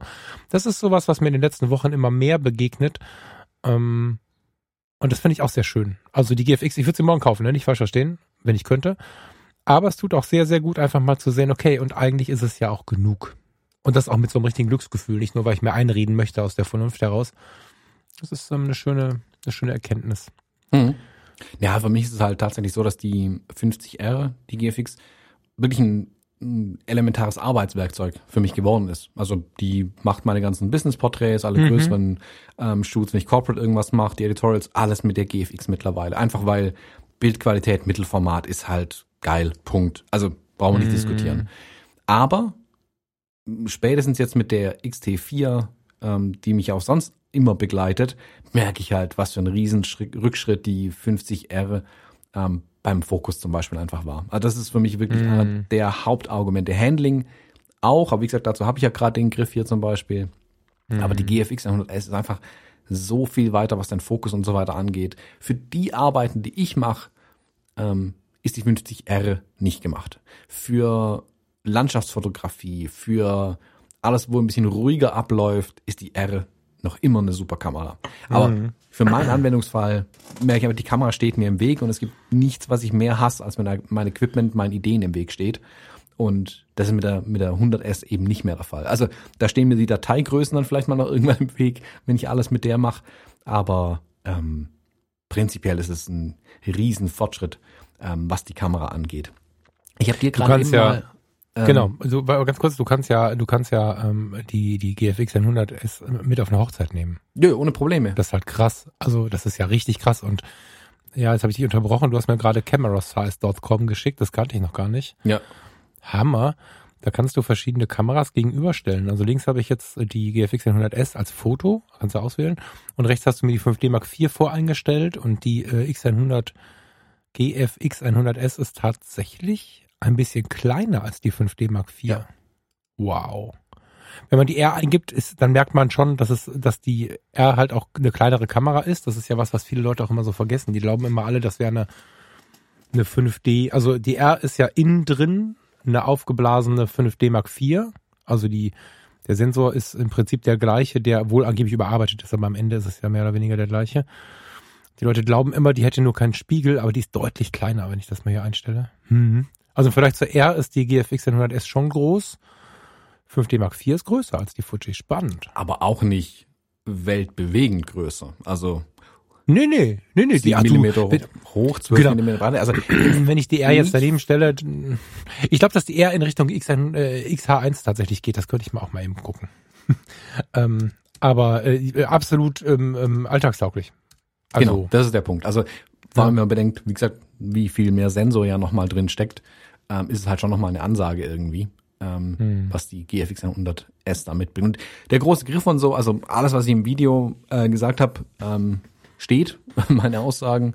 Ähm, Finde ich alles gut. Ich habe jetzt auch lang, nach und nach ähm, festgestellt, was ich im Video alles vergessen habe. Also wird auf jeden Fall nochmal ein zweites geben, keine Sorge. Aber was für mich zum Beispiel ein riesen, riesen, riesen Vorteil ist, ähm, bei der 100S gegenüber der 50R, die XT4 und die GFX 100S haben die gleichen Akkus. Ich habe jetzt wieder Mhm. an meinen Arbeitskameras einen Akku. Jetzt ist praktisch die X Pro 3 äh, bei mir der Exot, was die Akkus angeht. Und das Mhm. ist halt so, aber die ist auch eher als Ersatzkamera beim Arbeiten dabei. Ähm, oder wenn ich halt ja irgendwo unterwegs bin, dann kann ich das schon irgendwie hinkriegen. Aber dass die jetzt, dass ich nicht einen dritten Akku-Typ irgendwie im Rucksack haben muss, das ist auf jeden Fall schon mal eine Riesenhilfe wieder. Hm. Ja, ja, geil. Ja, freue ich mich. Aber die ist ja, glaube ich, lieferverzögert. Oder hast du eine Chance, die schneller zu kriegen irgendwie? Äh, ich werde es wohl recht schnell kriegen. Also ich bin in der Erstbelieferung drin. Ähm, ich weiß noch nicht, wann sie kommt, aber es hieß ja Ende Februar, Anfang März, also ich denke mal, das ist nächste Woche oder so, dass die dann Mhm. langsam eintrudeln werden. Boah, da bin ich ein bisschen gespannt. Da freue ich mich drauf. Machst du mir wieder ein neues Profilbild? Das letzte, was du mit, dem, mit der Videokassette gemacht hast, liebe ich ja bis heute. Vielleicht kannst du mich dann nochmal porträtieren. Genau, das kann ich von hier aus machen mit 100 Megapixeln, machen wir einfach einen Zuschnitt. Für Instagram reicht es dann. Genau. Ähm, äh, warte, ich möchte gleich noch ein bisschen was wissen, aber was ich vor allen Dingen gerade nochmal, ich bin gerade voll geflasht. Also camerasize.com tatsächlich müsst ihr euch angucken. Ähm, die große, große Diskussion um die EOS R, was habe ich da für Gespräche geführt? Das geht hier nicht und da nicht. Die XT4 ist unwesentlich kleiner. Die XH1 ist größer als die EOS R. Also zum Thema, äh, die EOS R wäre so riesig und das kann man nicht ertragen und so, bin ich gerade ziemlich geflasht, dass das so nah dran ist, hätte ich tatsächlich gar nicht gedacht. Das ist ein ganz interessantes Tool, auch wenn man dann mal so die, ähm, die vermeintlichen Zweitkameras daneben stellt und feststellt, so viel kleiner sind die alle gar nicht und so. Hm. Interessant. ganz, ganz interessant. Also ob man das braucht, ist jetzt äh, wieder so eine Frage, das ist wieder so ein Luxustool. Aber zum Vergleichen, da musst du halt nicht in ein Geschäft rennen und gucken, ob die beide Kameras da haben und so. Da kannst du einfach, ich klicke mich hier schon durch die ganze Kamerawelt. Ja, Ja, ist cool, danke fürs Zeigen. Ja, gerne. Also so ein Recherchetool für mich halt gerade, wenn ich meine YouTube-Videos mache, dann, weil ja nicht jede Kamera irgendwie hast und bei jedem Hersteller jetzt die Maße einzeln raussuchen, ist immer ein bisschen mühsam und hier kannst du sehr, sehr schnell einfach gegenüberstellen. Ähm, gerade auch wenn zum Beispiel Nachfolgemodelle oder so rauskommen, da sieht es dann Ja. relativ offensichtlich, wie es dann tatsächlich aussieht. Ja. Mega. Ja. Die Fotos sind nicht immer 100% proportional, aber die Maße kann man ja lesen. Und Genau, wir reden von man- Millimeter, ne? Also spannend. Ja, die gleichen die sind immer an XA1 dem- ist zum Beispiel deutlich breiter als die R. Voll geil. Hammer. Die H1 ist breiter als die R. Ja, aber ich gucke nochmal, bevor ich jetzt hier, du musst euch jetzt hier nicht gleich dafür beschimpft werde, aber ja, Hm. die H1 hat 139.8 Millimeter und die R hat 135.8. Ja, ich glaube, die, die H hat doch auch äh, die Ösen an den Seiten dran. Da muss man ein bisschen nochmal aufpassen, was tatsächlich Ach so, ja, ja, das raussteht sein. oder so. Aber ja. Also auf dem Foto stehen sie exakt gleich. Äh, Es sind in der Höhe 97, 98. Genau ein Millimeter ist die R größer als, also höher als die XH1. Und die XH1 war ja wirklich relativ kompakt. Ich meine, die ist natürlich ein bisschen größer als die XT4. Aber das war schon eine kompakte Kamera. Und von der EOS 6D und 5D Mark IV kommend war die H1 für mich ja eine mini, mini, mini Kamera. Da kann man mal sehen, das hat Canon vercheckt, ne? Die, äh, die, die kompaktere Größe der R so zu verkaufen, dass sie auch ankommt. Das haben sie irgendwie nicht geschafft. So. Da wundere ich mich sogar gerade Ja drüber. gut, äh, musste ich auf irgendwas im Marketing immer konzentrieren, aber ja. Ja, ja. Naja, ähm, ja. Ja, also äh, interessantes Werkzeug, wie gesagt, äh, kann man gerne mal reingucken. Das, ich finde es ganz spannend, dass man die Kameras so übereinander, also man kann die auch nebeneinander oder auch übereinander legen quasi, dass man ähm, sieht, wie sie hintereinander stehen würden. Wo kann man dann noch vorbeigucken und so. Ähm, spannendes Ja. kleines Werkzeug auf jeden Wo, Fall. wo, wo, wo, wie geht das? Äh, links oben gibt's ähm, Camera Switch One in Front. Ah. Ach, das ist ja interessant. Ja, aber ich habe gerade die XE4 und die R offen, das ist, dann kann man die verschwinden lassen dahinter. Ein schönes Spielzeug, vielen Dank fürs Zeigen. Voll geil. Gerne. Ja, aber die äh, X100, GFX100S, ich kann das nicht, krass.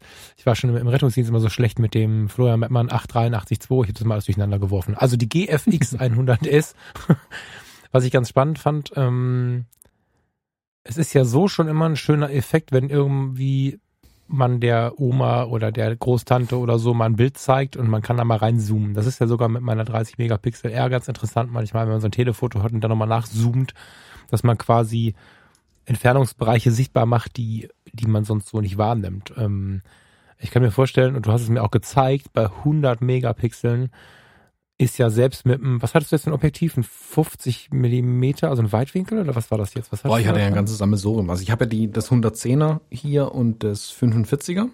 Mhm. Und ähm, in der Leihstellung war das 50er. Das ist dieses 50 3.5 Mhm. Objektiv. Das ist so ein bisschen, haben sie das so für Street oder Alltag ähm, so ein bisschen positioniert für die GFX-Kameras. Und dann hatte ich noch das 32 64. Das entspricht ungefähr einem 24 50 Millimeter. Mhm. Blende 4 ist es allerdings. Die hatte ich drauf. Ähm, äh, wo, und das sind, da sind auch die ganzen Bilder eigentlich entstanden, die ich dann äh, in dem Video gezeigt und dir geschickt hatte. Mhm. Ähm, ja, und dann hast du ja, womit hast du das Foto von der Tech gemacht? Von der, also die, die Tech, also für die, die woanders wohnen, die Burg Tech ist eine Burg auf einem Berg, der, glaube ich, auch irgendwie Tech genannt wird, obwohl es gar nicht so ist, ne? Die Burg ist, glaube ich, Tech und, und dann, deswegen heißt Beides. Kirchheim auch Untertech, ne? Oder wie? Das Mhm. ist ja alles eine Wurst. Ja, also irgendwo im Wald hat einer ein Haus hingebaut und deswegen heißt die ganze Stadt so. du hast am, am Fuße des Berges gestanden und hast, naja, nicht ganz, auf halber Höhe an diesem Berg gestanden und hast auf die Tech gezielt und mir dann die Zoom statt, also diese verschiedenen Zoom-Möglichkeiten geschickt und da war ich echt geflasht. Das fand ich richtig krass. Ja. Erzähl da mal von. Ja, also 100 Megapixel sind kein Spaß oder ein Riesenspaß, kommt drauf an, äh, wie man es sehen mag. Ähm, du hast in Verbindung mit dem Glas, das da dran ist, also das war ja das Anfangsversprechen von Fujifilm, hey, das GFX-Glas oder die GF-Gläser, die wir hier bauen, ähm, die machen bis zu 100 Megapixel. Und da war gerade mal die 50S erschienen und alle dachten sich so, boah, mal gucken, ob sie jemals eine 100 Megapixel-Kamera äh, bauen. Das Versprechen haben sie jetzt zweimal eingelöst und ähm, die Objektive halten das auch absolut her. Und wie gesagt, so einen interessanten Versuch finde ich halt immer, klar kann ich jetzt irgendwie die Lila fotografieren, dann kannst du in die Nase reinzoomen. Interessant. Ich finde es aber spannender, äh, Dinge, die eigentlich weit weg sind, damit ein bisschen sichtbarer zu machen und dann die Details. Das finde ich eindrucksvoller irgendwie. Also wenn du es jemandem zeigst, ist es irgendwie eindrucksvoller. Und habe ich, wie gesagt, äh, die, die, die Tech fotografiert bei uns, ähm, war da irgendwie draußen ein bisschen mit der Lila unterwegs im, im Schnee rumlaufen und habe mit dem 110er auf die Tech draufgehalten und wirklich bei Offenblende, also Blende 2, ähm, draufgehalten. Klar, schöner sonniger Tag, das gibt's natürlich auch scharfe Bilder, aber es ist halt schon faszinierend, wie weit du da reinzoomen kannst und ähm, ich lege das Bild auf jeden Fall in die Show Notes rein in der vollen Auflösung des JPEG, dann könnt ihr euch das mal anschauen. Ist auch so aus der Kamera rausgefallen. Ähm, könnt euch das mal angucken und da ein bisschen drin rumzoomen, wenn ihr wollt. Das ist schon faszinierend. Also da mhm. siehst du, wenn du das Bild mit jeder anderen Kamera gemacht hättest, würden da viele Details fehlen. Ob du die brauchst, sei in Frage gestellt. Aber ich habe ja unten bei mir im Wohnzimmer ein paar Prints hängen mit 60 auf 90 Zentimeter. Und mhm. da hängt ein Print von der X100F damals mit 24 Megapixeln, stark gecroppt. Ich würde sagen, das hat noch 16 Megapixel vielleicht das Bild. Daneben hängt ein XT3-Bild ähm, mhm. und nochmal eins daneben hängt ein Bild, was ich mit der GFX 50R gemacht habe. Und da kannst du ja relativ nah hinlaufen und direkt mal an diesen großen Bildern vergleichen. Und es ist faszinierend, wie viele Details mehr in so einem großen Print drin sind von der GFX. Also mhm. ja, nur Megapixel, Megapixel, Megapixel bringt nichts, aber wenn die Megapixel ja. da sind, ist es schon genau. geil in so großen Prints. Also das ist nicht genau. zu verachten. Also für genau. 90 Prozent der Anwendungsfälle, ähm, die auch ich haben werde in meinem beruflichen Alltag als Fotograf, sind die 26 Megapixel von der XT4 an der APS-C-Kamera völlig ausreichend. Punkt. Gibt, kann, kann man nicht drum herum reden. Aber die 100 Megapixel zu haben in den Fällen ist oftmals ganz praktisch. Und für die 10 Prozent, wo es halt dann doch groß sein muss, da ist natürlich ein Traum dann. Nicht nur 50, sondern sogar die 100 Megapixel zu haben. Ja.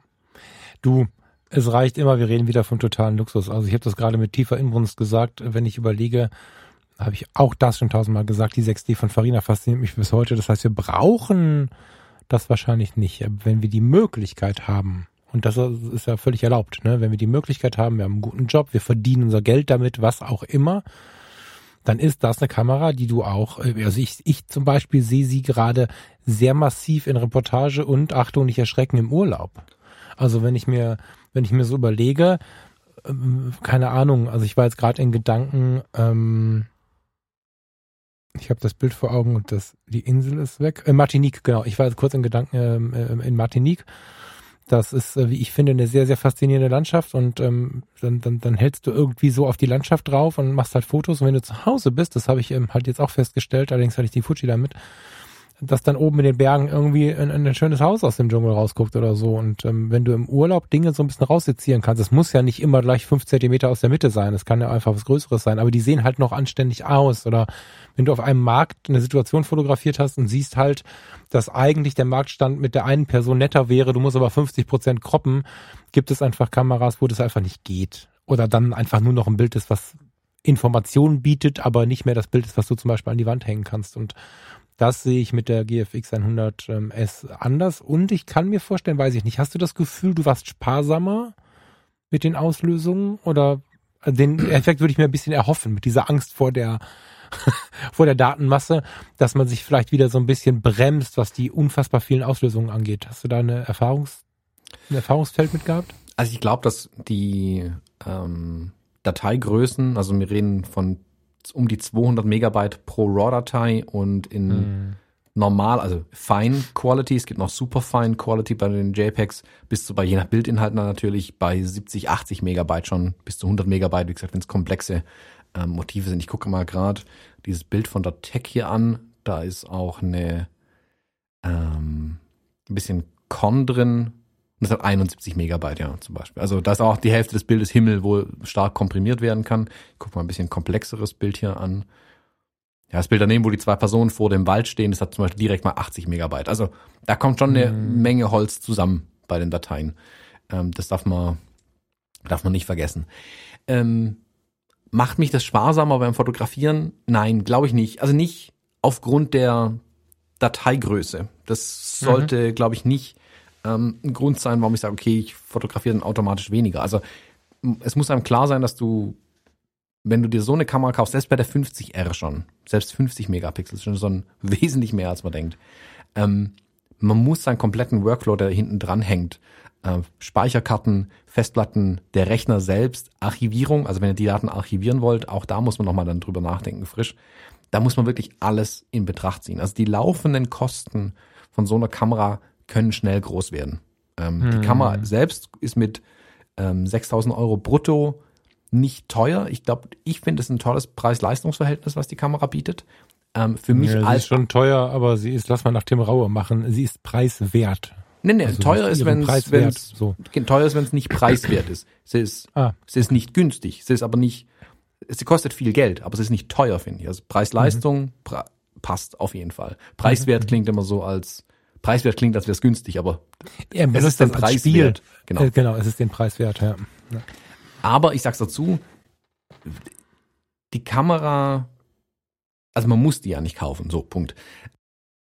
Für Profis, Profi, Klammer auf, die, die damit Geld verdienen, Klammer zu, ist es, glaube ich, eine schlaue Investition, mit so einer Kamera zu arbeiten, ähm, weil du halt maximale Qualität einfach rausbekommst. Je nachdem, was du machst vielleicht. Also für einen Profi ist es, glaube ich, eine preiswerte Kamera, sagen wir es dann, nennen wir es dann doch mal so, weil du unglaublich viel dafür bekommst. Äh, du hast natürlich Mhm. aber dann auch Glas, das du natürlich kaufen musst. Also die Objektive fangen halt auch irgendwie bei 2000 Euro meistens an. Das darf man auch nicht. Ja, aber was für Mittelformat, also nee, es gibt einige, wo eine Eins vorne steht, oder? Ja, also bei 1,5 oder sowas gehen, glaube ich, die kleinen los irgendwie.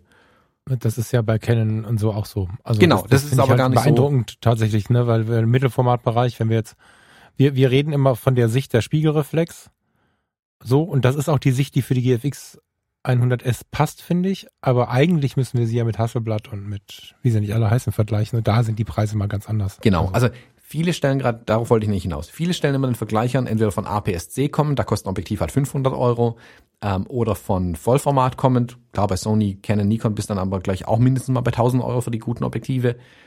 Ähm, und von da aus gesehen kostet es natürlich alles irgendwie mehr. Und viele schauen es meiner Meinung nach von der falschen Seite an. Ich komme ja von der Seite, ich habe ja schon mit einer Phase One und den, Digital, den Hasselblatt-Mittelformatern gearbeitet. Und wenn du von denen kommst, wo du halt einfach eine 30.000 Euro Kamera in der Hand hast, die nicht mal ein JPEG produzieren kann, selbst wenn du es einstellst, ähm, oder einfach langsam ist, schwer ohne Ende. Also die wiegen das Dreifache, die, die Kameras zum Teil. Die Objektive auch nochmal ein Vielfaches kosten. Du kannst zum Teil nur tethered fotografieren. Also du brauchst einen Laptop nebendran, auf das du drauf fotografierst. Da ist nichts mit Speicherkarte. Wenn du von der Welt kommst, wo die Kameras ein Vielfaches kosten, ein Vielfaches unhandlicher sind, ist die GFX-Serie generell, also aus die, die 50er, die beiden 100er, sind eine Offenbarung, was das angeht. hm, Du kommst mit viel weniger Geld an ähnliche Qualität. Die Sensoren sind kleiner in der GFX-Serie als in der ähm, H6 Hasselblatt zum Beispiel oder in den Phase Ones. Ja, da ist aber die Frage, die, die damit arbeiten mit einer Phase One, die können sehr genau meiner Meinung nach unterscheiden, reicht der kleinere Sensor aus? Ich würde fast behaupten, ja. Oder ähm, brauchen sie doch den großen, dann können sie aber den großen bleiben. Aber wenn du von der Seite aus kommst, dass du plötzlich bezahlbares Mittelformat hast, ähm, ist die GFX preiswert. Gen- Genauso, Mhm. also in jeglicher Hinsicht dann einfach preiswert. Und Ja, und ich finde aber jetzt inzwischen halt auch, also du kannst sie ja bedienen. Ich weiß nicht, wie es mit dir ist. Ich bin da, glaube ich, ein bisschen sensibler, aber mit der Videokassette, also ich finde den Vergleich so schön. Mit, mit der GFX 5, äh, mit der GFX 50R war es ja dann, ne? Hattest du das Gefühl, anders zu fotografieren? Brauchtest du eine Gewöhnungszeit, mit dem Ding umzugehen? ja, die 50R, wie gesagt, die ist halt langsamer. Insgesamt die Mhm. langsamere Kamera. Also es steckt ja die gleiche Technik drin wie aus der 50S, die war ja zu dem Zeitpunkt auch schon ein paar Jahre alt. Ich hatte meine 50R jetzt zwei Jahre ähm, und mit, klar, du machst halt zwei Bilder pro Sekunde, wenn du einen schnellen Finger hast. Ähm, du hast Blackout-Zeiten, der Autofokus ist langsam, das ist ein Kontrastautofokus noch gewesen in der 50R. Also selbst für, für Porträts, wenn du die Ruhe und die Zeit hast, okay. Wenn du frei da damit arbeitest, hast du eine gewisse Langsamkeit, die du eben mit Mittelformat hast. Also ich habe auch schon mit meiner analogen Hasselblatt ähm, freie Arbeiten gemacht und da hast du eine Ruhe drin. Du hast eine gewisse Konzentration drin. Du guckst oben durch diesen großen Sucher in die Kamera. Und ähnlich fühlt sich das mit der 50R auch an. Und das, das kann total schön sein, mit der 50R zu arbeiten. Also gerade so freie Porträt-Sessions, wo du nebenher Kaffee trinken kannst und mit den Leuten irgendwie ins Quatschen kommst und so weiter. Das ist so cool. Daumen hoch. Schöne Sache, damit zu arbeiten. Fühlt sich an wie Mittelformat und zwar der schöne Teil des Mittelformats. Ähm, ist aber trotzdem irgendwie eine moderne Kamera, mit der du ähm, arbeiten kannst. Aber wenn ich, ähm, keine Ahnung, hier den irgendeinen Minister fotografiert habe, dann kommt er halt für fünf Minuten und in den fünf Minuten muss es dann knallen und funktionieren. Da kann ich nicht sagen, oh, äh, meine Kamera überlegt sich gerade nochmal, ob sie ein Bild machen soll oder nicht. Ähm, oder ich finde jetzt hier gerade den Fokus nicht, weil das Licht vielleicht nicht so optimal ist. Die, die Möglichkeit hast du einfach nicht. Und da habe ich immer wieder gemerkt, wie ich dann zur XT4 gegriffen habe. Also wenn es wirklich drauf ankam, habe ich dann zur XT4 gegriffen, weil es für sowas die bessere Kamera dann einfach war. Deswegen glaube ich auch, dass die 50R und die 50S, wobei die 50S ist ein bisschen gut, die beiden auf jeden Fall noch jahrelang vielen Leuten viel Spaß machen werden. Ich glaube aber, dass mit den Hundertern ähm, so eher das Profisegment eingezogen worden ist. Nochmal die einfach höhere Ansprüche dann an manche Punkte einfach haben bei der täglichen Arbeit mit den Dingern. Was und dann gleichzeitig sind sie aber alltagstauglicher geworden. Das ist ja, ja klar. Auch, also, Profi klingt ja so ein bisschen sperrig im Deutschen manchmal, dass man besondere Skills haben muss, um irgendwas zu benutzen oder so. Das sehe ich halt bei der GFX 100S das erste Mal nicht mehr. Genau, die, die Hürde ist auf jeden ja. Fall weg. Genau, das ist ja das, was ich meine. Also Mittelformat im Prinzip bedienbar wie eine APS-C-Kamera, wenn man so will.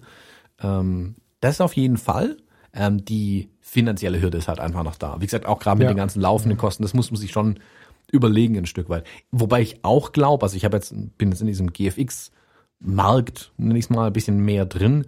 Das ist schon eine Kamera, die auch, oder eine Serie an Kameras, die viel von Hobbyisten gekauft hat. Also interessante mhm. Vergleiche ja. habe ich zum Beispiel von Leuten bekommen, ähm, die bisher mit einer Leica SL gearbeitet haben, dass da sehr viele ins GFX-Lager wohl abgewandert sind, bevor die neue rauskam. Mhm. Weil Haptik ähm, und die Arbeitsweise wohl irgendwie der SL entspricht und gerade jetzt mit der GFX 100S ist es, glaube ich, ein wirklich interessantes ähm, ja, Pendant, wenn man so möchte, zur äh, Leica SL-Serie, weil ähnlich in der Größe, in der Formgebung auch, aber halt dann Mittelformat eben und ja, preislich. Das ist eine Vollformatkamera, muss man sagen, für die, die genau. das nicht so auf dem Radar haben. Äh, ich habe witzig, dass du jetzt in die Richtung schwenkst, weil genau deswegen habe ich gerade auch gefragt, wie die Alltagstauglichkeit und so ist und wie du damit fotografierst. Ich glaube, also ich hatte die, ähm, wie heißt sie? 50R heißt sie, ne? Hatte ich ja in der Hand und habe hab ja so ein bisschen damit gespielt, ähm, so, wenn wir zusammengestanden haben. Und ich persönlich bin mit der nicht so gut zurande gekommen und habe jetzt gerade das jetzt erst Wochen später das ähm, Fazit geschrieben zu der Leica äh, M240, die ich ja einige Wochen bei mir hatte, weil ich mich so lange schwer getan habe zu verstehen, was das da für eine Sache war, mit der also jetzt äh, mal vorweggenommen, bevor man das lesen kann, kommt die Tage jetzt irgendwann bei fotograf.de. Ich habe das Fotografieren neu angefangen mit dem Ding. Also es war nicht möglich, so zu fotografieren wie bisher. Und es gibt einfach so ein paar Sachen, ich weiß nicht, ob du das kennst, wenn du, wenn du dir Leica M-Fotografen anschaust, die machen manchmal sehr, auf den ersten Blick, sehr subtile Bilder. Ähm, wo einfach irgendwie eine Szene beleuchtet wird, wo es, um den Bildinhalt geht, viel mehr als um die Effekte, die wir so erzielen können und so. Das ist eine ganz andere Art der Fotografie und ich konnte mit diesem Gerät nicht meine Fotografie aus den Fujis oder, oder EOS oder so, die sehr ähnlich sind. Also Fuji und EOS sind sehr nah beieinander die Leica M gar nicht. So. Nicht schlechter, aber es ist eine ganz andere Form der Fotografie. Und ich habe über die Wochen gemerkt, und wenn ich mir die Bilder jetzt für das Fazit angeschaut habe, dass ich einen neuen Lernprozess begonnen habe und sogar Anfängerfehler gemacht habe, wie vor 30 Jahren. Ähm, die gleichen sogar, mit Hintergrund und dies und jenes und welches und so. Und ich kann mir vorstellen, dass, wo ich ja mit solchen Dingen ein bisschen sensibler bin als du, dass ich mit der, mit der VHS-Kassette in der Hand ein ähnliches Erleben hätte, wie jetzt mit der Leica in der Hand. Ähm, das ist nichts Schlechtes, das kann auch was sehr, sehr Gutes sein. Äh, gerade wenn man versucht, gerade mal irgendwie runterzukommen und die Fotografie zum Ausgleich zu nutzen und so. Aber das ist eben nicht so ist, sondern dass sie quasi universell nutzbar ist, das ist das Geile an der, an der 100S. Ich bin sehr gespannt, was du davon zu berichten hast, wirklich. Also da, da freue ich mich richtig drauf, wenn die mal kommt. Mhm, ja, also ich bin auch sehr, sehr gespannt drauf, ähm, was ich dann alles damit machen werde. Wie gesagt, ich, also freue mich wirklich auf die Kiste. Und weil, weil du es gerade gesagt hast, Alltagstauglichkeit, also das ist wirklich eine, also mit dem, vor allem mit diesem 50 Millimeter Objektiv, das ist ja relativ klein und leicht ist dann auch noch, ähm, ist es echt, also das klingt jetzt auch komisch, eine Point-and-Shoot-Kamera. Also du hältst die auf irgendwas drauf, drückst den Auslöser halb durch, die findet den Fokus, drückst ganz durch, bumm, Bild scharf, fertig. Ähm, die Gesichtserkennung funktioniert super. Ähm, Ich meine, die 80 Millimeter äh, ähm, finde ich spannender, ehrlich gesagt. Also dieses, äh, weißt du, das ähm, 80 ist das, ne? 80, Mhm. 1,8 oder was das ist. Das finde ich von der, auch von der Blenden-Brennweiten-Kombination und so unfassbar spannend. Das kriegst du noch, oder? Das krieg ich noch, äh, das wollen sie mir mal schicken als Leihgabe. Da bin ich auch noch gespannt drauf. Ich, ich hoffe, dass mir das nicht so gut gefällt, aber ich kenne mich. Ich wollte gerade sagen, bestellt hast du es noch nicht, ne? nee, nee, nee, das habe ich mal noch nicht bestellt. Da muss ich noch ein paar Das wäre tatsächlich, also da wird, das wäre so ein Ding, da könnte es mir passieren. Jetzt müssen wir den, den Anspruch rausnehmen, weil ich ja nicht dann im Studio damit stehe oder so. Ähm, für mich wäre es ja tatsächlich eine Luxuskamera einfach. Aber da würde ich, glaube ich, die anderen für abgeben. Also, wenn ich mich an die Hasselblatts, ja, der Sensor ist ein bisschen größer, wobei, beziehungsweise der, damals der Film, also das ist ja keine 6x7 Zentimeter, 6x6 hat die Hasselblatt, ne? Äh, Filmfläche, die hast du ja nicht. Aber dennoch, wenn ich mich an die Bilder erinnere, mit 80 Millimetern, 2.8, die hatten eine, tja, also ich habe so viele Bilder im Kopf aus der aus der Zeit um die 2000er, wo ich eine Gänsehaut kriege in Erinnerung. Und äh, jetzt gehen wir mal kurz auf eine Blende 1.8 runter bei einem Vollformatsensor. Ja, ein bisschen kleiner ist er, aber trotzdem, boah, ich bin da so gespannt drauf, wenn die sich, wenn dieses Objektiv sich ein bisschen verbreitet in der Welt. Mhm. Ja, also bisher sind ja nur ein paar ähm, äh, Pre-Production Samples unterwegs. Also die GFX 100S, die ich hatte, war auch noch eine Vorserie. Ähm, da werden sich sicherlich auch noch ein paar Dinge ändern, aber ähm, dieses 80 mm Ding, also GF 80 mm 1.7 ist es genau genommen. Oh, Verzeihung. Das entspricht dann so einem Bildwinkel auf einer Vollformater von 60 Millimetern ungefähr. Also ein bisschen enger als 50 Millimeter. Ganz spannende Brennweite habe ich noch nie mitgearbeitet mit 60 Millimetern, ähm, so wirklich bewusst. Oder mit dem Bildwinkel habe ich noch nie so wirklich gearbeitet. Bin mal gespannt, wie das wird. Also gerade für Porträts, wo ich ja an meinen, also Porträts mache ich im Moment lieber mit 50 Millimetern als mit 85 Millimetern, wo man einfach ein bisschen mehr Umgebung zeigen kann. Aber das ist auch die Art der Fotografie, die sich einfach ähm, ändert. Und ich bin mal gespannt, ob da diese 60 Millimeter so ein äh, schöner Zwischenschritt, also ein Zwischending drin einfach sind, was wirklich funktioniert für mich auch. Man muss ja auch ein bisschen auch ähm, die Bilder vorher im Kopf haben schon. Das wird vielleicht eine gewisse um Umgewöhnung sein, mit einer ganz unbekannten Brennweite da jetzt irgendwie ranzugehen. Bin aber sehr gespannt. Mhm. Ähm, die Bilder, die ich jetzt gesehen habe, was so an Samples äh, irgendwie unterwegs bei DP Review gibt's glaube ich ein paar. Äh, das sieht schon geil aus. Also anders kann man es nicht sagen. Das ist schon faszinierend, ähm, was wie weich ähm, der Hintergrund äh, auf den Bildern ist und dieser mittelformatige Look dann halt natürlich noch. Also da ist sehr viel Reserven, glaube ich, an- mit einer 1,7er Blende. Ich bin echt wirklich, wirklich gespannt, ähm, wie es vom Handling ist, von der Größe. Wobei, da muss ich auch sagen, ich habe jetzt das 110er an der 100S dran gehabt. Das ist, es ist ja größer als das 80er. Ist super. Das handelt sich durch diesen großen Griff wirklich hervorragend. Anders kannst du es nicht sagen. Also bei der, Ach, nochmal krass. um die- auf, Das auf ist die doch ein Riesending. 50R zu kommen. Ja, ja. Um auf die 50R nochmal zu kommen. Ähm, die Kamera hatte das Problem, dass im Prinzip einfach nur ein langer Kasten ist. Und was ich Falk hier vorhin in die Hand äh, in die Kamera gehalten habe, ist so ein äh, so ein L-Bracket, wo gleichzeitig auch noch ein bisschen Griff dran ist, damit sie einfach eine Griffmulde bekommt, die 50R. Damit war es okay, aber auch nur okay. Das war nie super. Und die 100S ist von vornherein einfach super. Tiefer Griff, ähm, eine ordentliche Mulde vorne dran, wo du den Mittelfinger reinbekommst, dass du auch die großen Objektive bequem in Anführungszeichen aus der Hand halten kannst, mit dem Gewicht insgesamt, was okay ist. Es ist keine APS-C-Kamera. Punkt. Das will sie, ist sie aber auch eben nicht. Also natürlich wiegt sie nicht so wenig wie meine XT4 oder so. Ähm, aber damit kann ich ohne Probleme den ganzen Tag auch ohne Stativ arbeiten. Bei der 50R Ja, und mit der 5 habe ich schon ja. gemerkt in der Hand. Also das war einfach unbequem. Das merkst du abend. Genau, und mit der, mit der, mit der 5D Mark IV sind wir ja alle, oder drei oder was, die sind ja größenmäßig alle sehr, sehr ähnlich, sind wir ja Stunde und Tage lang durch die Welt gerannt. Also klar sind das keine leichten Kameras wie eine X100V, aber das geht. So. Ähm, ja. Willst du das Ding verkaufen oder warum hältst du es gerade wieder in die Kamera? Ich brauch's noch nicht. Nö, ich es nur so wieder in die Hand genommen. Aber ich merke gerade, dass vorne der Griff schon ein bisschen abgefummelt ist. Aber ich hau's äh, in den Campus rein. Also wenn jemand eine 50R hat, das Ding hier landet die Tage im Trödel-Thread im Campus.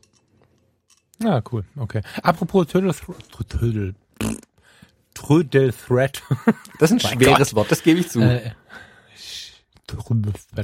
Ähm, äh, wir haben ja also vielleicht noch mal kurz ein, ein, ein Dankeschön an die ganzen Unterstützer. Ähm, ich muss jetzt, ich sehe das gerade, weil ich hier die äh, Bilder liegen, Prints liegen habe für unsere neuen Mitglieder bei Steady. Ähm, wir haben jetzt den den Steady ja, wir haben immer noch keinen Namen dem Ganzen gegeben, ne? Ich habe das die ganze Zeit Supporters Club genannt, so haben wir es immer noch nicht genannt. Also wir haben jetzt unsere Gruppe, wo wir uns mit den Steady-Leuten ein bisschen austauschen. Ich finde es total schön, wie das angelaufen ist. Ich werde sicherlich erst nach dem äh, Renovierungsdrama hier so richtig tief mit einsteigen. Aber ähm, an der Stelle ein Gruß an alle Unterstützer. Wir freuen uns da mega, gucken da regelmäßig rein. Und es ist total schön, das äh, wachsen zu sehen, das Ganze. Das äh, wollte ich an der Stelle nochmal sagen. Und die Prinz gehen na, spätestens Montag raus. Ja. Das so als Gruß in die Runde. Genau. So, ähm, jetzt werde ich mich hier wieder um ein paar andere Dinge kümmern. Ähm, vielleicht mal eine Runde schlafen, das wird für mich auch helfen. ja, Kennst du das, wenn du, wenn du übermüdet bist und also man soll ja nicht müde Auto fahren zum Beispiel, klar, weiß jeder. Mhm. Ich bin jetzt auch mhm. mittlerweile soweit, man sollte auch nicht müde versuchen, ein Dokument einzuscannen. Also müssen nicht immer schwere Maschinen bedienen sein. Müde Sachen einscannen ist auch schon nicht zuträglich, weil ich hier gerade meinen Druckerscanner neben mir stehen sehe. Die Tage habe ich versucht, hier ähm, ein Dokument einzuscannen. Ich habe das schon tausendmal gemacht an der Kiste. Also es sollte Routine sein. Hab's eingelegt, auf Scannen gedrückt, nichts passiert. Ich Idiot, hab's ins falsche Fach gelegt. Ins richtige Fach gelegt, auf Scannen gedrückt, hat's durchgezogen, kam ein leeres Papier aus einer anderen Stelle raus. Ich so, hä? Ich habe wirklich, ich bin fünf Minuten vor dem Drucker gestanden, habe wirklich wie blöd auf irgendwelche Knöpfe gedrückt, ist in die falschen Fächer reingelegt, voll nicht zurechnungsfähig. Also ähm, Müdigkeit ist glaube ich noch immer ein Thema, deswegen vielleicht einfach ein kurzes Mittagsschläfchen dann gleich mal machen. Und ja, Pro-Tipp. Ich nenne diesen Zustand gerne gerne den ähm, Jugendherbergsmodus. Ich weiß nicht, ob du das von früher so kennst, wenn du in der Jugendherberge in der Jugend äh, warum auch immer die Nacht durchgemacht hast in der Jugendherberge, ob du gerade frisch verliebt warst und irgendwie dann doch äh, zusammen auf dem Zimmer warst oder ob du einfach nur mit den Jungs Quatsch gemacht hast. Am nächsten Morgen am Frühstückstisch hat man so dieses, diese schweren Augen, dieses uh, und weil es aber so spannend ist, und ich glaube, dass das bei euch gerade ganz spannend ist, hat man trotzdem so ein wohliges Gefühl. Und ich kann mir vorstellen, dass das irgendwo da sich bewegt, was ihr da gerade treibt. Mhm. Ja, geh schlafen. Ja, das werde ich vielleicht nochmal machen. Vielen Dank, lieber Thomas grüßt du deine Familie, das ist schön jetzt irgendwie. und ja, liebe Hörer, vielen äh, Hörerinnen, um Gottes Willen, ich habe neulich einen, zu Recht einen Anschluss bekommen, weil ich, weil ich das Gender wieder völlig vergessen habe. Äh, habt eine schöne Woche und äh, ja, wir lesen uns bei Steady, wir lesen uns im Fotologen Campus, wir hören uns hier. Ich freue mich drauf. Bis dahin. Ja. Bis dann. Tschüss. Ciao, ciao.